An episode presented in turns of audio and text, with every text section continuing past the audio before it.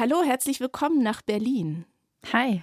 Was stand eigentlich auf Ihrem letzten Demoplakat, Frau Neubauer? Tja, auf meinem letzten Plakat, das ich zu einer Demo dabei hatte, da stand tatsächlich stand da nie wieder drauf. Die letzte Demo, auf der ich war, das war eine große Demo in Solidarität mit den Geiseln der Hamas. Also eine ganz andere Krise, aber eben eine ganz präsente Krise. Und da hatte ich das Schild dabei. Eine Stunde, zwei Menschen im Gespräch auf Bayern 2. Anja Scheifinger trifft Luisa Neubauer, Klimaaktivistin. Ja, und das geht offensichtlich bei Ihnen sehr viel weiter, weil es einfach viele politische Fragen auch umfasst. Wo sind Sie eigentlich zuletzt gewesen für das Klima und warum? Naja, in gewisser Weise ist ja mein Leben, mein Alltag sehr eng mit der Klimakrise verwoben oder vielmehr noch ja mit den vielen Menschen, die sich gegen die Klimakrise stellen. Das heißt, ich bin täglich irgendwo im Sinne von Klimagerechtigkeit. Ganz konkret war ich jetzt gerade vorgestern bei einem Vortrag in München und habe da an der Universität gesprochen im Rahmen einer langen Reise, wo ich bei vielen Universitäten war. Und das war, das war schön, das war sehr hoffnungsvoll. Riesengroße Hörsäle mit tausend Leuten, die ja richtig Bock haben, was zu verändern und denen nicht stumm zugucken wollen. Das war sehr, sehr hoffnungsfroh. Das ist jetzt das eine, dass Sie ja sehr viele Vorträge halten vor vielen, vielen Menschen, aber Sie sind ja auch manchmal bestimmt privat auf einer Party. Wenn Sie da erkannt werden, was ist denn dann so oft die erste Reaktion? Ach, ich glaube, manchmal sind Leute ein bisschen verwirrt, dass ich dafür Zeit habe, also Zeit habe, tanzen zu gehen. Was kämpft ähm, nicht nur fürs Klima? Äh, genau, dass es irgendwie diesen Moment geben muss, wo man die Seele baumeln lässt. Und ich setze mich ja dafür ein, im weitesten Sinn, dass Menschen ein gutes und sicheres Leben haben können, egal wo sie aufwachsen, egal wie arm oder reich sie sind. Und dafür, glaube ich, lohnt es sich auch immer wieder, sich zu fragen, was macht einen eigentlich froh und was braucht man eigentlich im Leben? Wo schöpft man Kraft? Das heißt, ich bin da schon auch. Ähm, Sie sind genau, auch mal tanzen tanzen. Genau, ich will noch mal tanzen. Und ich würde aber, manchmal ist es auch sehr lustig, weil zuletzt war ich auf einer Feier hier in Berlin und da wurde ich begrüßt und gefragt, ob ich die Social Media Mitarbeiterin von einer Kosmetikmarke bin. ähm, die, die, hat mich ganz anders eingeordnet, was irgendwie auch lustig ist. War. Auch mal interessant, oder? Andere Perspektive. Ja. Aber ist es dann oft so, dass die Leute sich vielleicht entschuldigen, weil sie sagen, oh, ich habe jetzt irgendwie keine veganen Turnschuhe oder ich habe gerade Fleisch gegessen, aber normalerweise mache ich das ja nicht? Oder gibt es sowas gar nicht als Reaktion auf sie? Das hat sich gewandelt, lustigerweise. Es gab so eine Phase, wo Menschen das Gefühl hatten, ich hole gleich mein Excel-Sheet raus und trage deren kleinen Emissionen da ein. Ähm, mittlerweile ist es andersherum, dass Menschen mehr erzählen, was sie gerade machen, also was sie bewegt, dass sie irgendwie was getan haben oder was verändert haben oder irgendwie einen Gedanken haben, über den sie nachdenken. Also es gibt mehr eine sozusagen eine positive Berichterstattung. Und das finde ich ist ganz wichtig, dass Menschen gerne darüber erzählen, was sie tun und wie sie sich einbringen. Das ist ja eigentlich was ganz Bereicherndes und Warmes. Ja, und Sie haben sich eingebracht 2018, da haben Sie die erste Demonstration, also ziemlich genau vor fünf Jahren im Dezember, glaube ich, mhm. für Fridays for Future in Deutschland organisiert. Was ist dem vorausgegangen? Einiges. Dem ist vorausgegangen, dass es einen riesen heißen Hitzesommer gab in ganz Europa. Das erinnern, glaube ich, viele. Da hat es überall gebrannt. Da war die große Demo im Hambacher Wald. Und in Deutschland fing man so ganz zaghaft an, über den Kohleausstieg zu sprechen. Damals war der so angedacht auf irgendwie die 40er Jahre.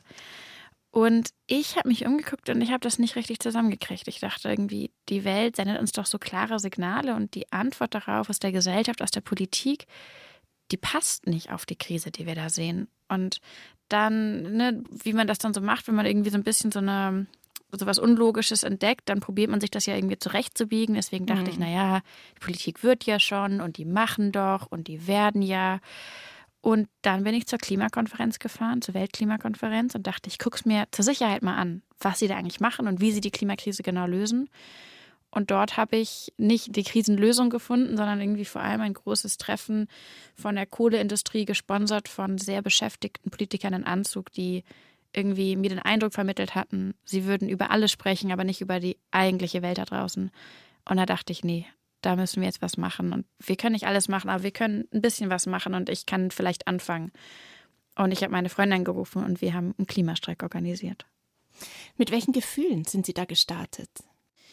Oh, das war nicht heroisch. Ich glaube, wenn man so über die Klimabewegung oder auch über Fridays for Future in Deutschland spricht, dann denkt man irgendwie, oder ich glaube, es verklärt man schnell zu so einer Sache, die irgendwie so ganz geschniegelt vom Himmel gefallen ist.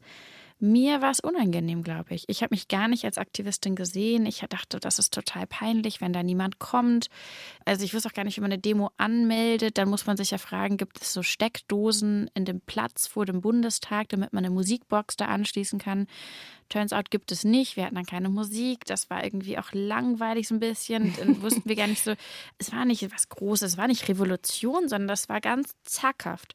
Und ich war auch zaghaft und ich war heidenfroh, als das vorbei war. Und ich dachte, gut, jetzt, jetzt ist erstmal Weihnachten, dann gucken wir vielleicht im nächsten Jahr. Hätten ja, Sie damals da ich mich gedacht, richtig getäuscht. Ja, hätten Sie damals gedacht, genau, dass Sie jetzt immer noch auf der Straße stehen und immer noch für die gleichen Ziele kämpfen? Nein, ich dachte, das machen wir ein paar Monate, weil ich finde auch aus irgendwie so einer ganz schönen, äh, sozusagen romantisierten Vorstellung von Demokratie, ich war fest davon ausgegangen, dass die Klimaziele, die ja nicht meine Ziele sind, sondern die Ziele der Regierung, dass man die einhalten möchte und dass man das nur ein bisschen vergessen hatte oder dass die Prioritäten so ein bisschen vertauscht waren und dass es so eine Art fröhliche Erinnerung von uns brauchte. Das war meine Vorstellung. Und ich hätte mir überhaupt nicht ausmalen können, dass es auch eine Art politisches Kalkül gibt, das immer wieder Klimaschutz verlangsamt und blockiert. Ich hätte mir nicht ausmalen können, dass man bereit ist, irgendwie internationale Klimavereinbarungen, für die man ja so lange gekämpft hat, irgendwie aufzugeben oder irgendwie daran zu versagen, nur weil man irgendwie auf Krampf eine bestimmte fossile Industrie in Deutschland ganz glücklich machen möchte. Also das haben wir in der Schule nicht gelernt, dass es auch diese Seite der Politik geben kann und dass das anscheinend auch als normal verstanden wird. Und in dem Sinne, glaube ich, ist es sowohl schön als auch sehr tragisch, dass wir das immer noch machen. Schön ist es, weil das heißt, wir wissen, woran wir sind. Wir haben langen Atem, wir sind immer größer geworden. Es gibt ein so großes Kollektiv in der Zivilgesellschaft aus allen Generationen, die sagen, wir machen das und wir geben nicht auf. Aber es ist natürlich auch tragisch, dass es das einfach immer noch braucht. Das macht mich schon nachdenklich und ja, bedrückt mich. Zuletzt hat Fridays for Future ja vor allem Schlagzeilen generiert durch den Post von Greta Thunberg, die zur Solidarität mit Palästina aufgerufen hat, zwei Wochen nach dem Terroranschlag der Hamas. Sie haben ja jetzt am Anfang schon gesagt, dass Sie da eine ganz andere Meinung haben. Sie haben sich auch davon distanziert. Sie waren ja auch gerade erst auf einer Demonstration deswegen. Gibt es da Diskussionen hinter den Kulissen? Sie sind ja auch befreundet mit Greta Thunberg, dass man sich anruft und sagt, du, äh, das können wir so nicht vertreten, das geht so nicht? Natürlich gibt es Gespräche und das ist auch ganz wichtig, dass wir uns hier gerade in diesen schwierigen Lagen nicht aus den Augen verlieren und uns immer wieder auch als Menschen begegnen. Das, glaube ich, ist etwas, was wir in, in jeder Art von Krise, Konflikt, Auseinandersetzung immer wieder versuchen müssen als Menschen im Endeffekt ne, ist es ja die große Aufgabe, zusammenzukommen, ähm, Differenzen zu überwinden, sich auszusprechen, sich ehrlich zu machen. Und im Zweifel zum Beispiel auch dort eine Einigkeit oder ein, ein Miteinander zu finden, wo wir, ja, wo wir uns auf das Wesentliche konzentrieren, wo wir das Leid sichtbar machen, die Unterdrückung sichtbar machen, die Angst sichtbar machen und den Platz einräumen zwischen uns.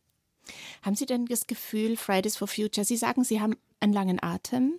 Mhm. Haben Sie dennoch das Gefühl, die stecken gerade ein bisschen in der Krise. Es gibt Instinction Rebellion, über die sich alle mehr unterhalten. Es gibt die letzte Generation. Es gibt so viele Krisen auch auf der Welt, die gerade mehr in den Schlagzeilen stehen, als jetzt die Demonstrationen von Fridays for Future. Mm, was ich in den letzten Wochen auch hier in Deutschland erlebt habe, das war eine Fridays for Future Bewegung, die mich wirklich beeindruckt hat, wie klar und stabil wir uns aufgestellt haben, kommuniziert haben, wie klar wir auch in einer schwierigen Gemengelage deutlich gemacht haben, dass wir natürlich gegen jede Form von Antisemitismus einstehen, dass wir nicht die Augen zumachen, dass unsere Herzen gleichermaßen groß genug sind, um natürlich auch den unerträglichen antimuslimischen Rassismus zu sehen, um natürlich auch sozusagen unsere Herzen zu öffnen für das, für den Schrecken und die, die Zerstörung, die gerade die Kinder in, in Gaza erleben, zum Beispiel es geht ja am Ende des Tages nicht darum, ob man jetzt über uns spricht oder eine andere Klimabewegung, sondern die Frage ist, schaffen wir es als Zivilgesellschaft und auch als globale Gemeinschaft, mutig zusammenzustehen und der Klimakrise eine Ansage zu machen, für Lösungen zu kämpfen, die echte Gerechtigkeit schaffen, die Sicherheit schaffen für Menschen, die Lebensgrundlagen wieder zu einer Heimat machen, die stabil sein kann. Was ich natürlich auch erlebe, und das ist etwas, was wahrscheinlich viele Menschen in diesem Land sehr nachdenklich macht, ist, wie umgehen mit Krisen, die sich gegenseitig ununterbrochen in den Schatten stellen. Also seit fünf Jahren erleben wir das, ne, man ja eigentlich kontinuierlich denkt, was kommt jetzt noch, was kommt jetzt noch, was kommt jetzt noch, eine Krise mehr, eine Krise mehr und man sagt dann irgendwie, what doesn't kill you makes you stronger. Und ich glaube, das, das stimmt nicht. What doesn't kill you, sozusagen politisch, das sozusagen macht einen vor allem erstmal müde und Leute erleben diese Krisenmüdigkeit gerade überall. Und das ist etwas, was mich natürlich bewegt. Wie schöpft man gerade Kraft und Hoffnung und Zuversicht in Zeiten, die erdrücken, die müde machen und die zu Resignation und Zynismus verleiten?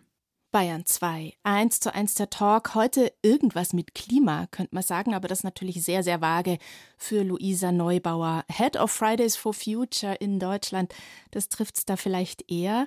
Ich schlag mal gerade ihr letztes Buch auf. Das heißt Gegen die Ohnmacht. Und da heißt es auf der Seite 205. Nimm einen Moment und ergebe dich dem Wind, den Blättern, den Vögeln, dem Knirschen der Äste. Welchen Moment haben Sie sich denn zuletzt genommen? Ja, auf dem Weg hierher. Ich bin zu Fuß zum, zum Aufnahmestudio gegangen und habe dabei äh, meditiert und habe dem Wind zugehört. Ich kann das nur empfehlen. Ich meditiere äh, mittlerweile jeden Tag und probiere genau das zu machen, die Welt anzuhören und ihr zuzuhören und dabei in mich reinzuhören und Ruhe zu finden in dieser sehr unruhigen Zeit. Hm. Sind Sie manchmal auf Gleichaltrige neidisch, die sich ein schönes Leben machen, die sich vielleicht nicht die vielen Gedanken machen, die sie sich machen, die einfach eine Freude an einem Billig-T-Shirt haben, ohne sich zu überlegen, wie ist das genäht worden, die vielleicht übers Wochenende nach Mallorca fliegen? Oh, ich halte mein Leben für lebenswert. Ich bin in keiner Weise irgendwie sehnsüchtig nach einem Leben, was ich nicht habe. Aber es ist natürlich auch immer ein Privileg, sich irgendwie mit nachhaltigen Themen zu beschäftigen und die Bildung und die Zeit und all das zu haben. Das verstehe ich und gleichzeitig erlebe ich ganz, ganz viel Erleichterung und Trost in der Erkenntnis. Also die Beschäftigung mit den Ungerechtigkeiten der Welt, das mache ich ja nicht, um mich dann in eine tiefe Trauer reinzustürzen, sondern das mache ich, um daraus besser zu verstehen, wie wir es anders machen können.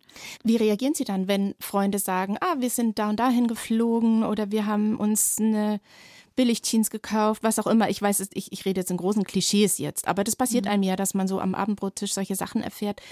Sagen Sie da was? Sind Sie da manchmal sozusagen der Spaßverderber oder sagen Sie, Mai, muss man so stehen lassen. Jeder muss es selber wissen. Also, wenn mir jemand von seinem Urlaub erzählt, würde ich fragen, wie der Urlaub ist. Und mein Gefühl ist, dass Menschen, zumindest die ich erlebe, schon ein ganz gutes, klares Bild davon haben, wie sie gerne leben wollen und sich schon gut auch selbst die Gedanken machen. Und ich muss überhaupt nicht die Instanz sein, den Leuten, die gerade über einen Urlaub erzählen wollen, jetzt auch noch erklärt, wie viele Emissionen da jetzt im Spiel waren die Emission von anderen Menschen ist ja nicht mein Privatproblem, sondern das ist ein gesellschaftliches Thema, was uns betrifft. Und manchmal müssen wir uns das zu eigen machen und auch unter Freundinnen und am Familientisch darüber sprechen. Und manchmal aber auch nicht, sondern können uns darauf besinnen, was sozusagen sonst noch mit am Tisch liegt. Ich glaube nicht, dass wir aus diesen großen Klimaungerechtigkeiten rauskommen, indem wir so tun, als würde es das Menschliche zwischen uns nicht mehr geben. Und mein Gefühl ist, gerade dort, wo man miteinander vertraut und sicher sprechen kann, dort machen wir uns ja verletzlich und können uns selbst hinterfragen und können uns auch unbequeme Fragen stellen. Aber das macht man nicht, indem man irgendwie Leuten Vorträgen hält. Zumindest tue ich das nicht, sondern indem man sich liebevoll begegnet und sich ehrlich macht. Sie haben ja auch mal gesagt, es kann energiegebend sein, sich all diese Fragen zu stellen. Wie meinten Sie das?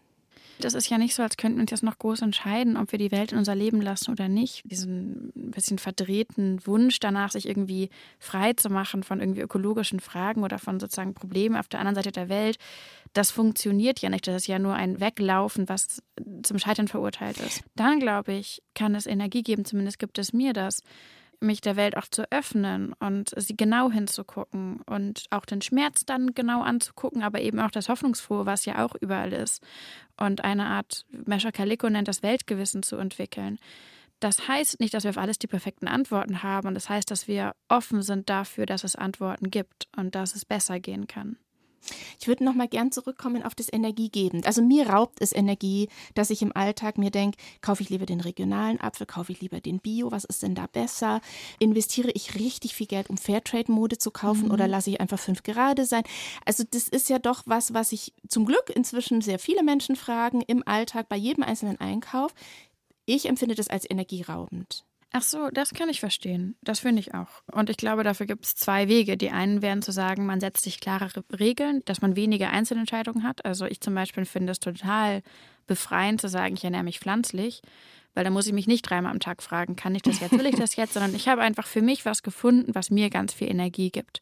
Und das Zweite ist, wir stellen fest, dass diese ganzen Einzelentscheidungen, die auf unseren Schultern liegen, A oder B, günstig Geld dafür, was auch immer, dass das ist auch eine Folge von ganz vielen Entscheidungen, die in der Politik aufgestaut werden.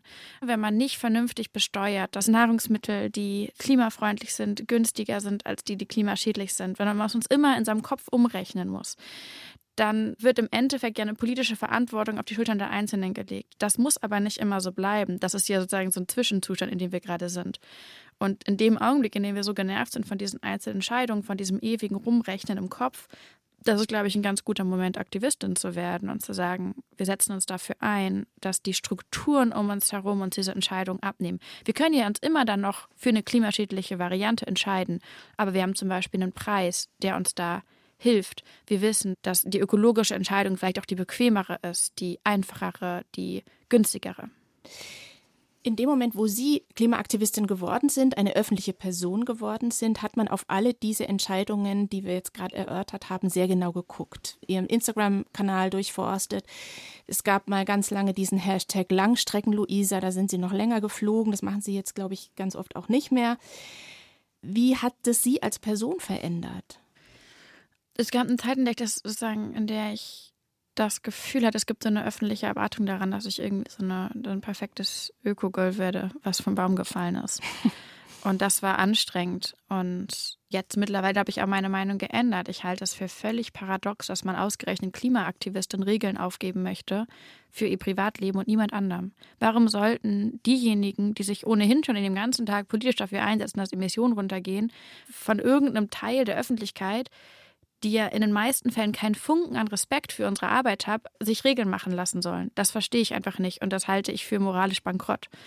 Und in dem Sinne, also habe ich mich davon, glaube ich, weitgehend emanzipiert und ich überlege, was ist mir wichtig? Was sind meine Werte? Wie bleibe ich mir selbst treu, aber nicht einer, sagen, einem abstrakten und teilweise auch recht hasserfüllten Teil einer Öffentlichkeit, die irgendwie ihre Nachmittage damit verbringt, nachzurechnen, was ich vorgestern gegessen habe. Das ist nichts, von dem ich mich abhängig machen möchte. Ähm, und abgesehen davon, glaube ich, ist es gut, wenn wir darüber reden, was sind Statussymbole, die auch vorgelebt werden und die vielleicht ja mal überholt werden könnten.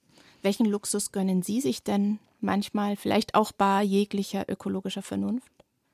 Ja, wie gesagt, ich würde diese Achse nicht an, anhand von so einer ökologischen Vernunft aufmachen. Es kann auch zum Beispiel ökologisch ja sehr vernünftig sein, auf die andere Seite der Welt zu fliegen, wenn man dort etwas macht, von dem man überzeugt ist, es lohnt sich trotz vieler Tonnen Emissionen. Das ist keine schwarze-weiß-Rechnung und die möchte man sich vielleicht manchmal aufmachen, weil es irgendwie einfacher ist, aber das wäre verkürzt und würde der Sache nicht gerecht werden. Und ich lebe genau das Leben, was ich gerne leben möchte, mit allem, was dazugehört. Und dafür brauche ich nicht, keine Ahnung, die Wochenendflüge in europäische Hauptstädte und komme damit sehr gut anderweitig klar.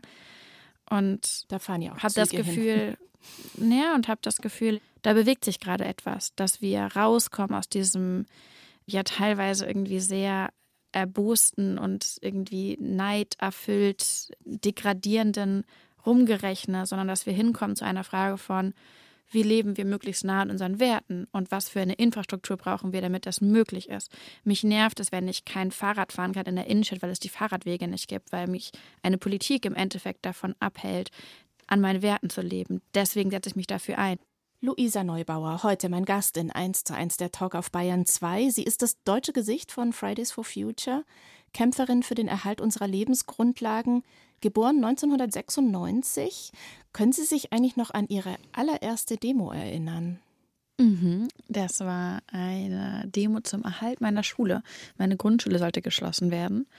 Und das war so ein Teil so einer Schulreform in Hamburg damals. Und da sollten ganz viele Grundschulen als Sparmaßnahme geschlossen werden. Und da hatten sich Eltern, unter anderem auch meine Mutter, zusammengetan und haben an einem Tag überall in der Stadt eben Demos organisiert und wir haben damals eine, eine Kreuzung blockiert und sind da immer im Kreis, so wie kleine Kinder im Kreis gelaufen, immer diese Kreuzung längs und das ist im Nachhinein ganz schön radikal und hatten so Schilder, die man sich so Sandwich-Schilder, die man sich so über so, so ah, ja, überhängt ja. Mhm. wie so ein, und so haben dann geschrieben, genau, wie so ein T-Shirt, unsere Schule, die soll bleiben und die Schulen sind geblieben. Ach schön, Tja, also war, erfolgreich. Ich war, ja, ich war acht, genau.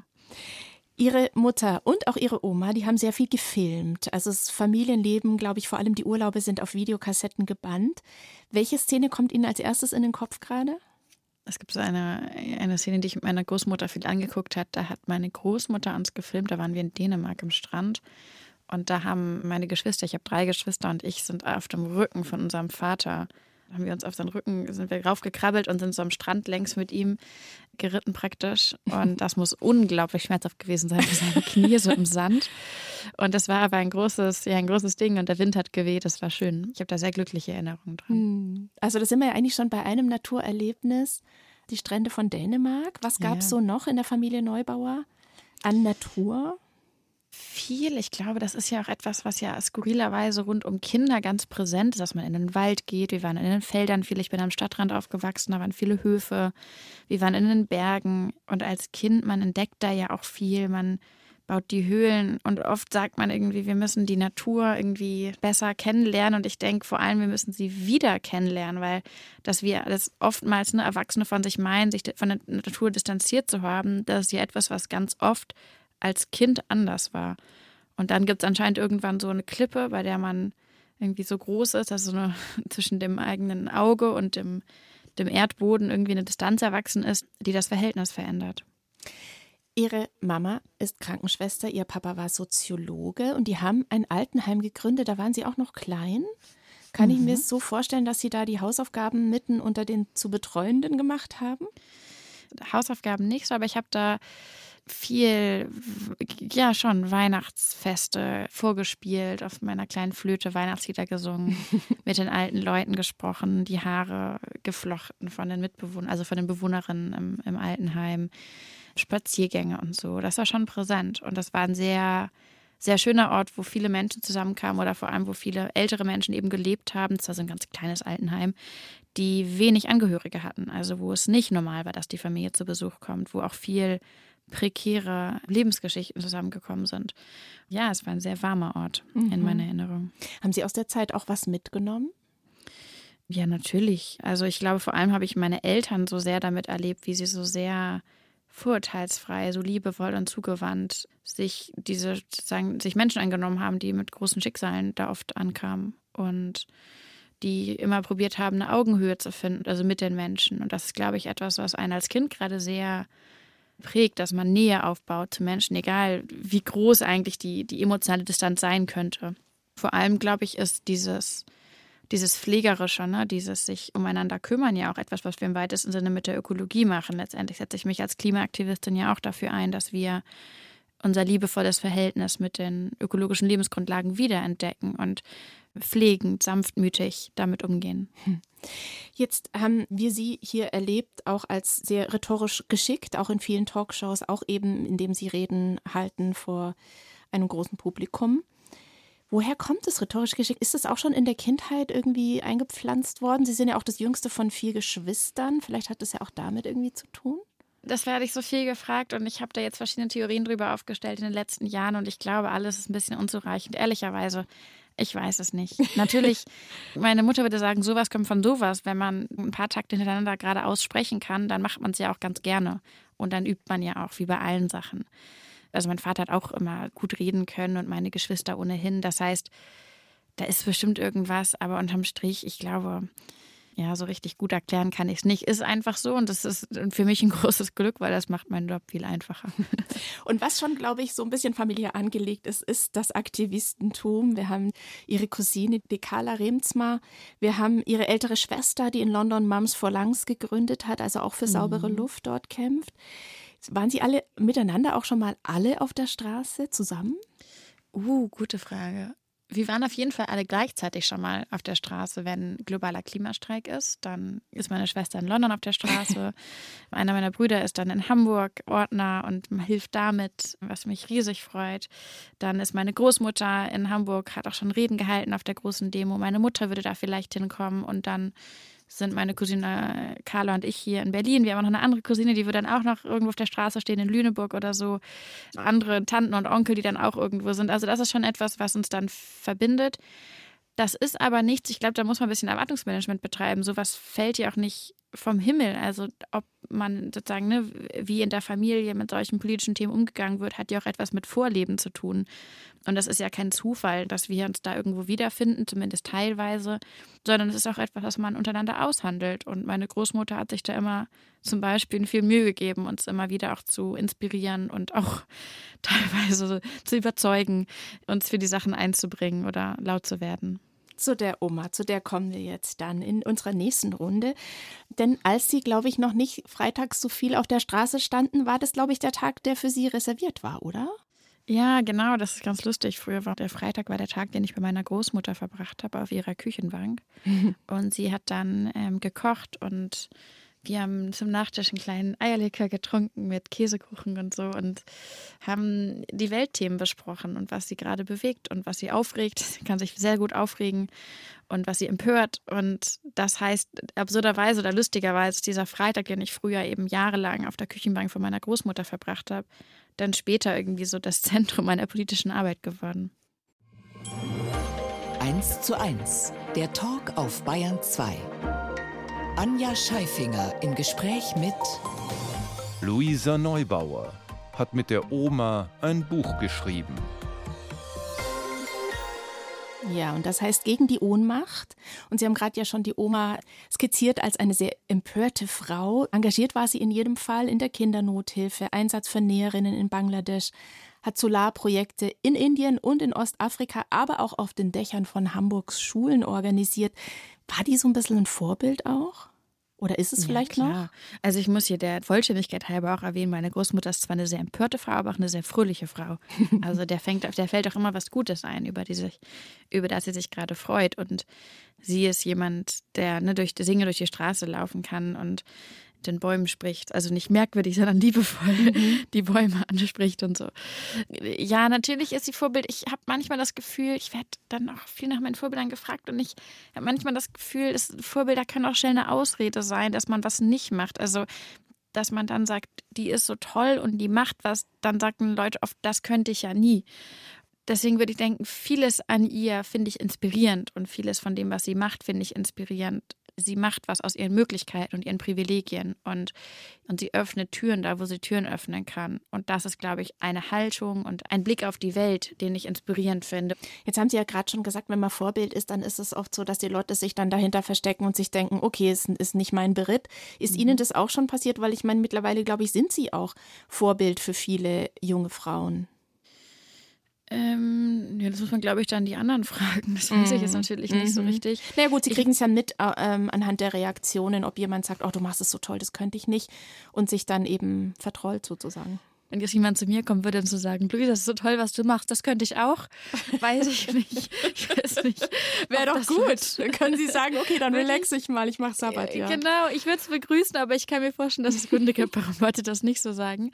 Aber ich würde es mir wünschen, dass Menschen das fühlen, weil letztendlich geht es ja nicht darum, dass wir alle alles machen. Und um Gottes Willen müssen wir ja nicht alle meine Großmutter werden oder es sollen auch nicht alle Leute, wir kommen ja nicht voran, wenn alle Leute sich überlegen, wie kann ich eins zu eins das machen, was denn die Luisa da macht sondern es geht darum, dass wir unsere eigentlichen, unsere eigenen Möglichkeiten und überprüfen und unsere Komfortzone mal von außen betrachten und uns aufraffen, mal dahin zu gehen bei dieser einen Sache, die schon ganz gut klingt, aber da hatte man immer was anderes zu tun. Darum geht es ja letztendlich. Das ist eine Haltung viel mehr als eine konkrete Tätigkeit. Und da hoffe ich natürlich, dass ich vielleicht den einen oder anderen ein bisschen dazu ermutigen kann, das mal auszuprobieren. Wenn wir nochmal zurückgehen zu Ihrer Oma, die soll Ihnen auch als Kind ein bisschen peinlich gewesen sein. Ja, das ist natürlich eine Krux. Also ich glaube, Teenager zu sein und die eigenen, sozusagen Erwachsene nicht peinlich, also die Erwachsenen in einem Umfeld nicht peinlich zu finden. Also das, ich glaube, das muss zusammengehören. Und das heißt, dieses Empörte von meiner Großmutter, das Intervenierende, dieses, wie sie dann aufgestanden ist bei Veranstaltungen und gesagt, das geht nicht und das dürfen die nicht machen. Da haben dann Leute gejubelt und ich bin im Erdboden versunken, weil ich dachte, ne, dass ich ich fand das dann zu krass und zu, so wie das dann halt ist, wenn man halt so sehr teeny ist.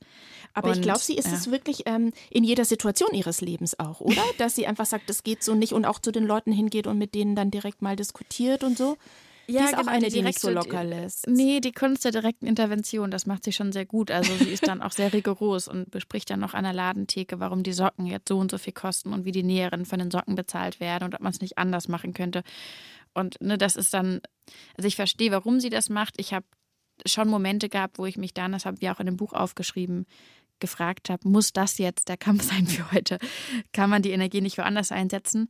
Und gleichermaßen muss man sagen, die Bilanz von meiner Großmutter stimmt, weil sie festgestellt hat in genau diesen direkten Gesprächen, dass Menschen angefangen haben, tatsächlich auch mal zu überlegen und mitzudenken und sich ernst zu nehmen und nicht ne, diese Apathie der Welt gegenüber für einen Moment abzulegen und zu fragen, ja stimmt, könnte man sich hier nicht einsetzen. Ich bewundere es und ich begrüße es und ich halte es für geradezu essentiell, sich tendenziell dem, mit dem Älterwerden zu radikalisieren.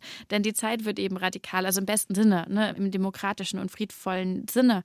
Die Zeiten werden ja in dem Sinne radikaler, die Ungerechtigkeiten werden radikaler, die Missstände werden radikaler. Und ich glaube, um da mitzuhalten, lohnt es sich, sich immer wieder zu überprüfen, dass man sich nicht einlullen lässt von diesen Ungerechtigkeiten, dass man nicht normalisiert, was nicht normal sein sollte. Ihre Oma war öfter auch zu Gast in ihrem Podcast, der heißt 1,5 Grad, nicht von ungefähr natürlich.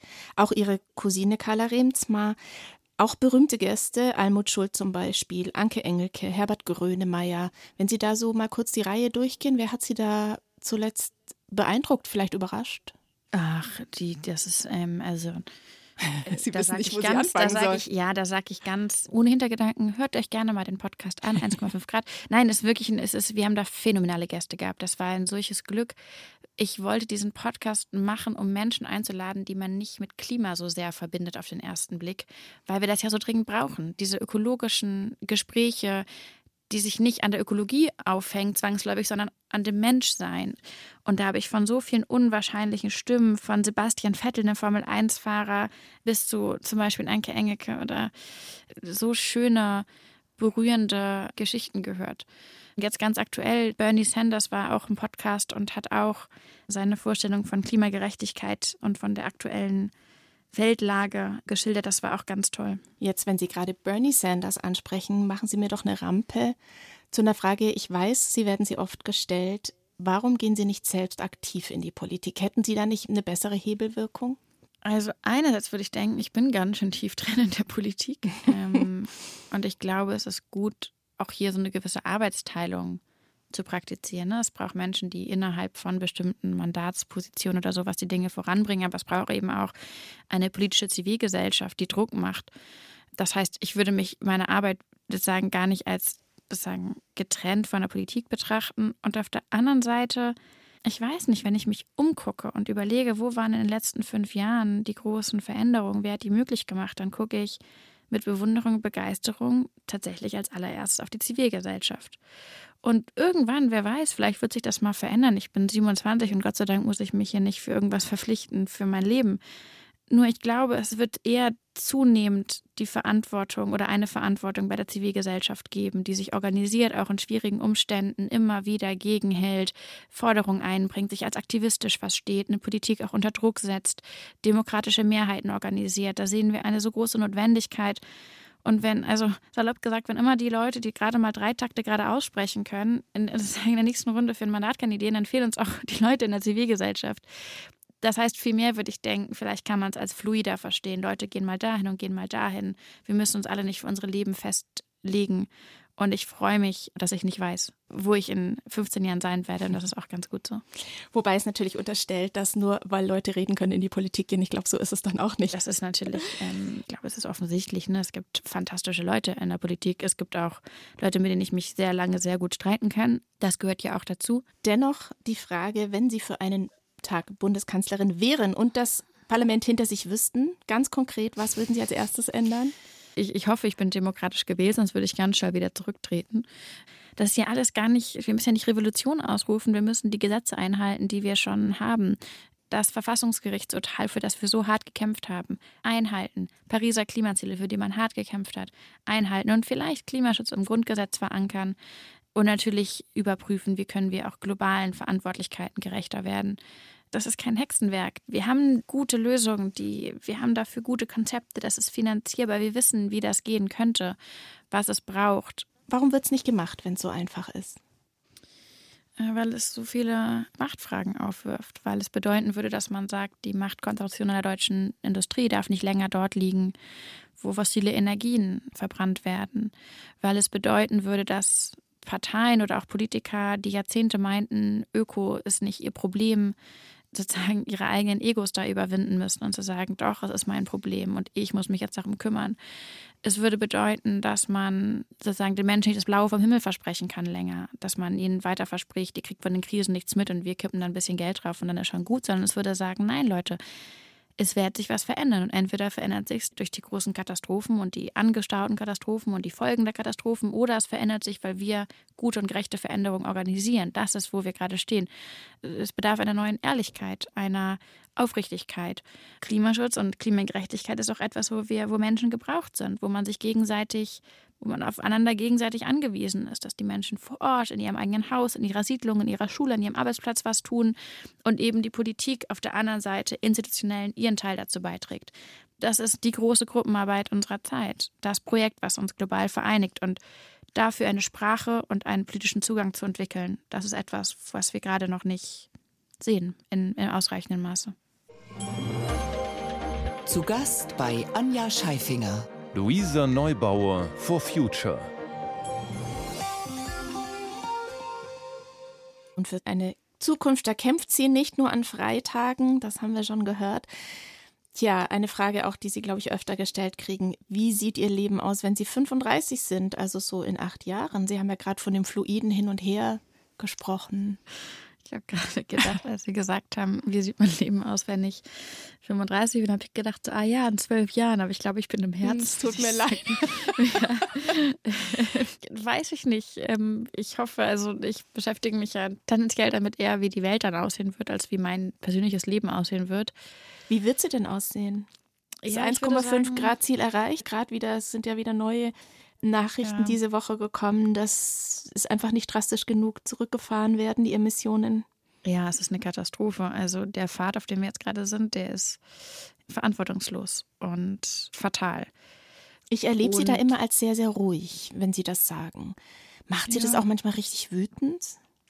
Klar, aber ich kriege ja nichts für meine Wut. Also kriege ich keinen Blumentopf für, wenn ich jetzt besonders wütend bin sondern ich glaube, es geht eher darum, was machen wir aus der Wut und wo kanalisieren wir sie hin. Aber jetzt durch die Welt zu poltern und zu hoffen, dass sich irgendwas schneller verändert, sagen, darauf würde ich jetzt nicht setzen wollen. Das ist, glaube ich, aber auch etwas, das weicht jetzt kurz ab von den Klimazielen, aber ich glaube, das ist eine ganz große, sozusagen emotional-menschliche Aufgabe, die wir haben, irgendwie so eine Art Gemütszustand zu finden in existenziellen Krisen, bei dem unsere Gefühle uns nicht überwältigen und irgendwie am Ende unsere Entscheidungen uns abnehmen, sondern indem wir uns emanzipieren und aus dem Leid und dem Unglück in der Welt einen Zugang dazu zu finden, aber eben auch eine Mündigkeit darin und uns es vorbehalten, einen kühlen Kopf zu bewahren, ein offenes Herz zu haben, aber nicht darin zu versinken. Wann haben Sie zuletzt ähm, gedacht, genau. ich schmeiß das Handtuch, ich mag nicht mehr, ich kann nicht mehr, ich rede mir den Mund Leg, aber es geht so richtig nichts voran?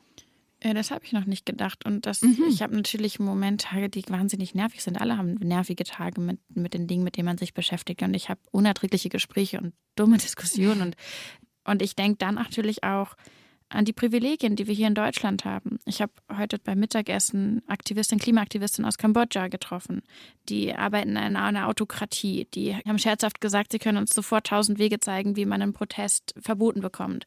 Die müssen für jeden Schritt, den sie auf der Straße gehen, hart kämpfen und die machen es trotzdem. Und dann wüsste ich jetzt nicht, was um alles in der Welt mich an den Punkt bringen sollte, zu sagen, die können es machen, aber mir ist das irgendwie zu mühsam. Das würde für mich nicht aufgehen.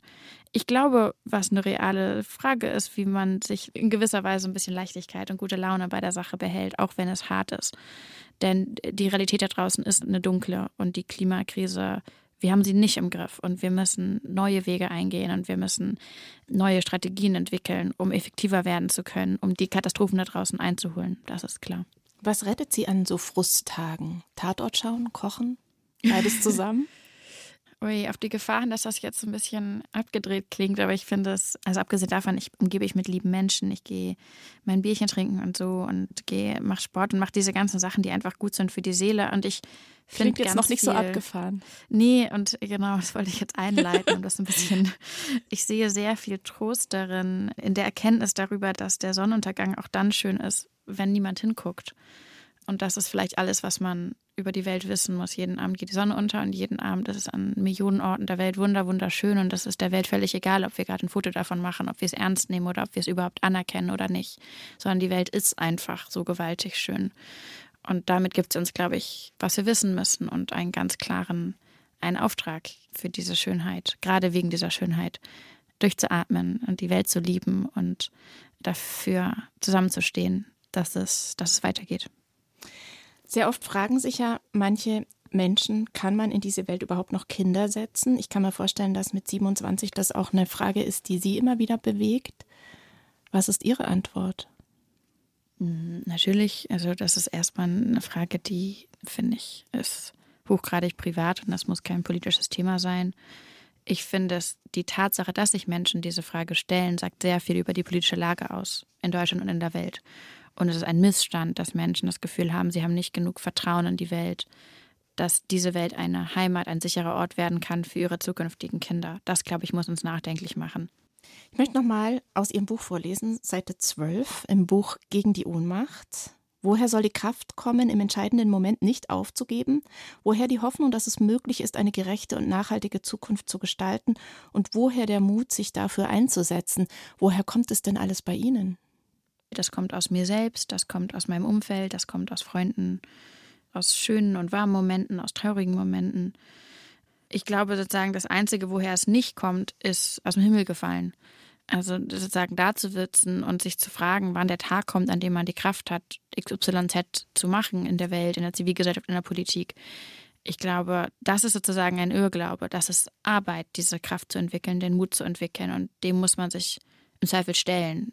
Ich erlebe Sie als jemand, der immer wieder aufsteht, wenn es Krisen gibt. Sie haben Ihren Papa verloren, der ist gestorben kurz nach Ihrem Abitur, ein Jahr danach. Sie waren sehr eng verbunden. Was hat Ihnen denn in der Zeit Trost gegeben? Äh, ich hatte da, glaube ich, nicht relevant viel Trost. Ich fand es nur schrecklich. Und das war eine ganz, ich meine, viele Menschen kennen das. Das ist eine, eine katastrophale Zeit gewesen für mich persönlich. Und ich habe mich viel zu klein gefühlt und viel zu ja, äh, jung und ich fand es alles ungerecht und ich wollte mich auch nicht trösten lassen, weil es war ja auch die Trauer, die mich mit meinem Vater verbunden hat und das war auch etwas, was mir irgendwie, was ich haben wollte, diese Trauer, damit es sich real anfühlen konnte und so. Da gab es erstmal, glaube ich, keinen Trost und ich auch rückblickend denke, das war auch okay, dass es in diesem Augenblick für mich darum ging, in meiner Trauer, sozusagen mich meiner Trauer zu widmen und dass diese Trauer legitim war. Sie beschreiben ihn im Buch als Fleischesser, als Autofahrer, als Flieger. Wie würde mhm. er heute auf seine Tochter blicken? Sie sind ja auch gläubig, vielleicht blickt er für Sie ja auch auf Sie. Ja, es hat jetzt, glaube ich, erstmal mit dem Glaube nichts zu tun, sondern eher mit unserer Verbindung und die, mhm. die ist eng und ich glaube, wir hätten bestimmt eine Reihe von Differenzen und wir könnten uns aber, glaube ich, sehr liebend und sorgsam irgendwie irgendwo anders treffen und wir würden übereinander lachen und äh, wir würden uns ärgern wahrscheinlich auch ein bisschen. Und das ist, glaube ich, etwas, was mir auch sehr viel Mut macht in vielen anderen Konflikten, die wir auch meinetwegen zwischen Generationen oder zwischen Gruppen in der Gesellschaft haben, dass in dem Augenblick, in dem wir uns als Mensch begegnen, in dem wir uns irgendwie wertschätzen, sich immer auch Türen öffnen, sich selbst zu hinterfragen, den anderen zu hinterfragen und das Ganze kein Großkonflikt werden muss, sondern auch konstruktiv sein kann. Und das war auch etwas, was mein Vater mir sehr gezeigt hat dass man so miteinander tatsächlich gut sein kann, dass das geht. Ganz, ganz herzlichen Dank. Luisa Neubauer, schöne Sätze am Ende dieser Stunde auch. Jetzt haben wir leider gar keine Zeit mehr, über Ihr Geografiestudium, Ihr abgeschlossenes zu sprechen. Wir hatten keine Zeit über so viele Fragen, die ich eigentlich noch gerne gehabt hätte, aber es war eine sehr schöne Stunde und ich bedanke mich ganz herzlich. Ich bedanke mich und wenn ich den Satz noch hinzufügen darf, ich halte Geografie für das großartigste Fach der ganzen Welt und falls hier irgendwer zuhört, der auf der Suche nach einem Studienplatz ist, die Geografie ist ein guter Ort. Hat ja auch viel mit der Erde zu tun. Absolut, absolut. Vielen, vielen Dank für die Einladung. Wenn Sie Teile dieses Gesprächs verpasst haben, können Sie es natürlich nachhören in unserer ARD Audiothek. Dort gibt es auch alle anderen Gespräche von 1 zu 1 der Talk. Und dort gibt es auch einen Podcast, der heißt Dreimal besser. Da ist die Frage, wie kann es in Zukunft besser laufen, ob bei der Inflation oder im Ukraine-Krieg oder in der Energiekrise, in der ARD Audiothek und überall, wo es Podcasts gibt.